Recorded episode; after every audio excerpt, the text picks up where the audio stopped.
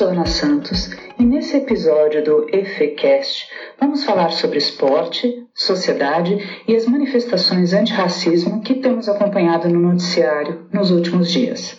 Na Escola de Educação Física e Esporte, eu leciono a disciplina Dimensões Sociológicas da Educação Física e Esporte e pesquiso a formação de treinadores esportivos de modo bastante amplo. Eu resolvi comentar esse assunto porque assistindo ao noticiário e observando é, a atitude dos manifestantes e os comentários feitos, parece que passou desapercebido um movimento que é relacionado ao esporte.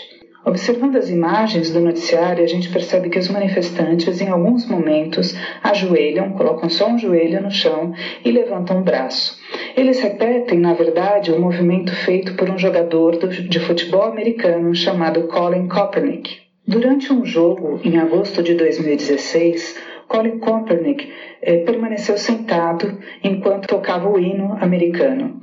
E após o jogo, ele disse que não ficaria em pé para mostrar orgulho por uma bandeira de um país que oprime as pessoas negras ou pessoas de cor. E esse protesto foi bastante significativo. Um tempo depois, ele resolveu se ajoelhar ao invés de sentar e foi ganhando adeptos entre os jogadores sempre que o hino tocava antes dos jogos. Depois dessa manifestação, o fato dele se ajoelhar, ele recebeu muitas críticas através das redes sociais. Porém, depois disso, ele se tornou capa da revista Time. A matéria da Time discutia sobre eh, se o protesto de Colin Kaepernick durante a execução do hino americano influenciaria ou aumentaria o debate sobre privilégios, orgulho e patriotismo. E ele nessa capa aparece ajoelhado, justamente o mesmo gesto que hoje os manifestantes estão fazendo nas ruas em várias cidades dos Estados Unidos.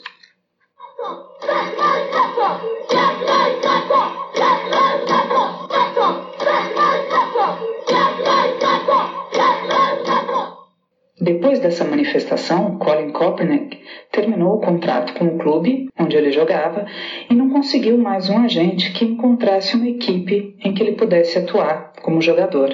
E ele era um jogador respeitado, um jogador é, considerado talentoso dentro do futebol americano. Enquanto muitos diziam que ele estava sem uma posição como jogador por por conta do seu posicionamento político, eh, os responsáveis, os dirigentes do futebol americano continuavam dizendo que eh, a, a, o fato dele não ser contratado era por conta de questões esportivas apenas. Em setembro de 2017, entra em cena Donald Trump, que numa série de tweets e debates em relação à posição do Colin Kaepernick, fez um pronunciamento dizendo que adoraria vê-lo sem emprego fora do, uh, dos campos quando ele desrespeita o hino ficando ajoelhado. E declarou com orgulho que Colin Kaepernick estava demitido. Would you love to see one of these NFL owners, when somebody disrespects our flag, to say, get that son of a bitch off the field right now, out, he's fired. Depois disso, uma série de jogadores começaram a se ajoelhar. Vários times começaram a adotar essa postura antes dos jogos, durante o, o, a execução do hino. E esse debate uh, aumentou. Apesar disso, Colin Kaepernick continuou desempregado. Em outubro de 2017, ele entra com uma ação contra a NFL, dizendo que ele não estava sendo, não estava conseguindo um emprego ou uma posição de jogador em nenhuma equipe por conta do seu posicionamento político. E a Liga Americana de Futebol continuou eh, tentando pressionar para que os atletas não fizessem isso. Na verdade, em 2018, eles fizeram uma resolução dizendo que os atletas que não fossem ficar em pé durante o hino deveriam permanecer no corredor e não entrar, não ser televisionado na verdade. É, mas não adiantou. Os atletas continuaram entrando é, em campo e continuaram ajoelhando durante a execução do hino. O fato é que depois disso, Colin Kaepernick se tornou tema de uma campanha de uma grande empresa de materiais esportivos uh, em que expressava que as pessoas deveriam acreditar em alguma coisa, mesmo que isso significasse sacrificar tudo, com vários exemplos de pessoas que superaram preconceitos e alcançaram uh, êxito E por que, que essa história é importante?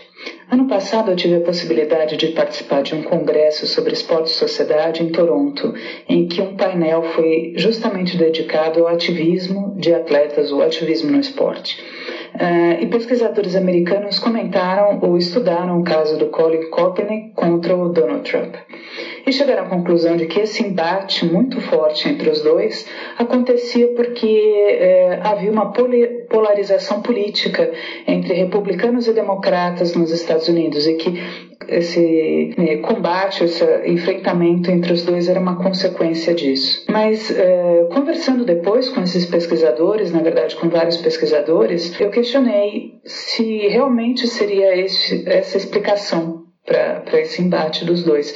Porque, na verdade, em 2016, durante os Jogos Olímpicos da Juventude, o Comitê Olímpico Internacional lançou uma carta de declaração de direito dos atletas essa declaração de direitos e responsabilidades dos atletas foi uma iniciativa da Comissão de Atletas do Comitê Olímpico Internacional, envolveu 4 mil atletas, mais de 185 países e 120 modalidades esportivas diferentes. Esse documento, na verdade, tenta dar voz aos atletas e me parece que é um movimento para mediar o que pode, o que não pode acontecer em termos de ativismo político e o ambiente esportivo. Outro aspecto a ser considerado importante é que o próprio Comitê Olímpico Internacional também elaborou um documento no qual orienta o comportamento dos atletas em relação às redes sociais, o que pode e o que não pode ser feito. O fato é que todos esses eventos, quando observados em conjunto,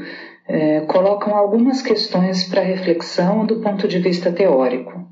O primeiro aspecto relevante é considerar se o esporte realmente aliena as pessoas de questões sociais importantes ou se ele é capaz de mobilizar através de exemplos e atitudes é, e alcançar outros patamares dentro da sociedade.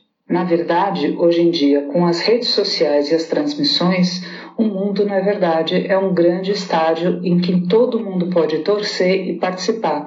E qualquer ação que aconteça dentro dele pode reverberar em outros cenários. Né? Os atletas eles são ídolos mundiais, não só mais locais. Tanto é verdade que esses mesmos protestos com pessoas ajoelhando vêm acontecendo em outras partes do mundo.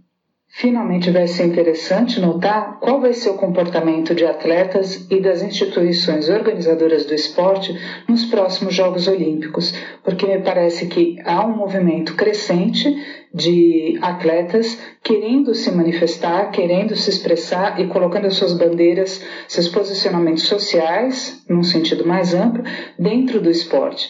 E a contenção disso ficou cada vez mais difícil com a forma como é propagada a informação eh, e os meios de comunicação transmitem tudo o que acontece na vida de cada um dos atletas. Acho que esse é um objeto de pesquisa importante, é uma avaliação importante, até para que novas diretrizes e que o respeito aos direitos humanos e aos direitos dos atletas e pessoas envolvidas com o esporte seja respeitado. Eu acho que vale a pena a gente observar é, esse movimento atual, seus reflexos e os próximos eventos esportivos. Believe in something even if it means sacrificing everything.